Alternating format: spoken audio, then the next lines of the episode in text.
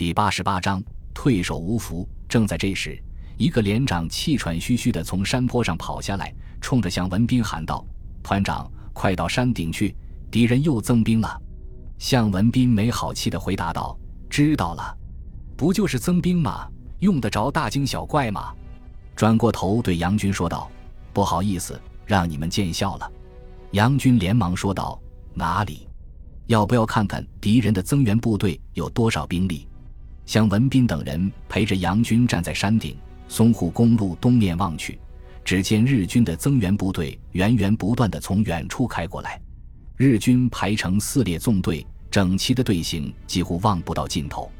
士兵们把步枪斜扛在肩膀上，头上戴着战斗帽，锃亮的钢盔则挂在背后的行军包上，迈着整齐的步伐前进。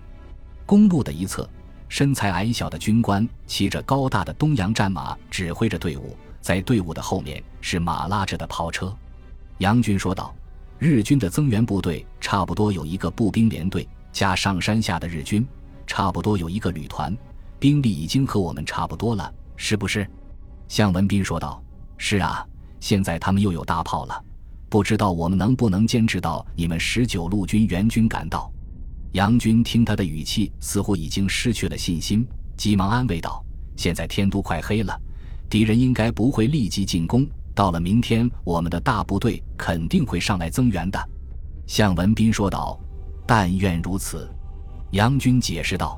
“我们十九路军军部已经决定在芜湖防线阻击敌人，保卫南京，还派出两个团建立前哨阵地来拱卫防线，所以肯定要和日军打一仗的。现在山脚的日军被牵制在这里，无法继续前进。”如果派出部队从后面夹击的话，肯定够小鬼子受的。这么好的机会，我们军长肯定不会放过的，你就放心吧。听了杨军的解释，向文斌终于定下心来，指挥部队整修工事，准备死守待援。这时候天已经快要黑了，山下的日军自是胜券在握，并没有立即发起攻击，而是躲在防线的后面休整，准备第二天再给中国军队致命一击。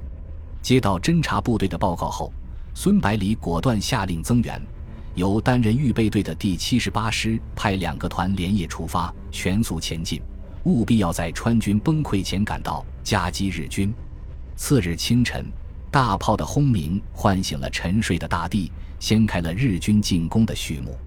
日军按照标准的套路，先是对守军的阵地进行十几分钟的炮击，接着出动步兵。在轻重机枪的掩护下开始攻击。为了尽快结束战斗，敌人第一次冲锋就投入一个大队的兵力。山坡上密密麻麻都是土黄色的军服。得知增援在即的川军官兵士气高涨，和日军在山坡上展开殊死搏斗，绝不后退一步。经过一个上午的战斗，连续打退了敌人的十几次进攻。山坡上堆满了尸体，阵地巍然不动。焦躁的日军久攻不下，只得再次出动炮兵，用猛烈的炮火对山头反复轰击。经过连续两天的炮击，山顶几乎被削平了，战壕和工事也全部被夷平，守军只能在碎石和尘土中继续战斗。下午两点，装备精良的十九路军终于赶到战场，向日军的侧翼发动进攻。日军部队多次被十九路军痛击。已经知道这支部队不但装备精良，而且训练有素，战斗力非常强。当看到十九路军的军旗之后，日军指挥官毫不犹豫地命令部队停止对山坡的进攻，退回出发阵地，全力防御十九路军。随后，川军和十九路军一起连续对日军发起冲击，但是不但没能突破阵地，反而损失了不少兵力。这时候。中日双方的兵力相差无几，十九路军的战斗力虽然比日军稍强，但是川军的战斗力却大大不如，结果谁也吃不掉谁，形成对峙的局面。孙百里接到前线的报告后，认为救援川军的目的已经达到了，没有必要在这里和日军纠缠，于是命令部队撤退。几支部队交替掩护，沿着淞沪公路缓缓朝南京方向退却。日军苦于兵力不足，后援不济，不敢再轻兵冒进，只好眼睁睁地看着中国军队撤退。这时候，日本上海派遣军的主力部队正在抓紧时间肃清来不及撤退的中国军队，同时攻占上海和苏州周边地区，为攻击南京做准备。得知川军来到的消息，孙百里率领部下亲自出来迎接。川军在淞沪会战中虽然没有取得多大的战绩，但是其英勇奋战的无畏精神却很让人佩服。寒暄之后，向文斌指着路边的哨兵说道。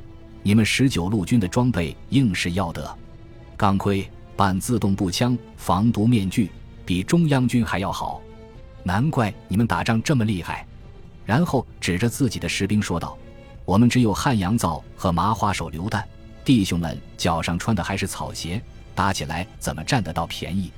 孙百里说道：“川军的装备的确是太差了，不过你们奋勇杀敌的精神不比任何一支军队差。”如果有精良的武器装备，再稍加训练的话，未必比不上十九路军。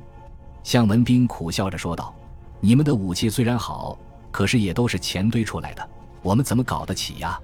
孙百里豪爽地说道：“等补充师运送的装备到了，可以送一批半自动步枪给你们。”向文斌感激地说道：“真是太感谢了。”孙百里说道：“不客气，都是为了抗日嘛。”中午插话道。你们要是不怕路远，愿意到福建去的话，全部给你们装备半自动步枪。然后笑嘻嘻地看着孙百里说道：“你说是不是，军长？”向文斌痛快地说道：“你们要是真得舍得走点路，算什么？”孙百里知道这个问题太敏感了，就岔开话题说道：“这个问题以后再谈吧。”向团长，你现在打算到哪里去？是不是准备和第二十一集团军会合？向文斌说道：“现在集团军军部撤到哪里都不知道，怎么会合？如果你们不嫌弃的话，我想暂时和十九路军在一起。”然后笑着说道：“怎么也要把半自动步枪拿到手呀？”孙百里连忙说道：“非常欢迎，只不过我们准备在这里阻击日军，可能要打恶仗。”向文斌毫不在乎地说道：“如果没有你们增援，我和这些弟兄早就完蛋了。”怎么也不能让你们孤军奋战。川军虽然装备差，可是打鬼子绝对不含糊。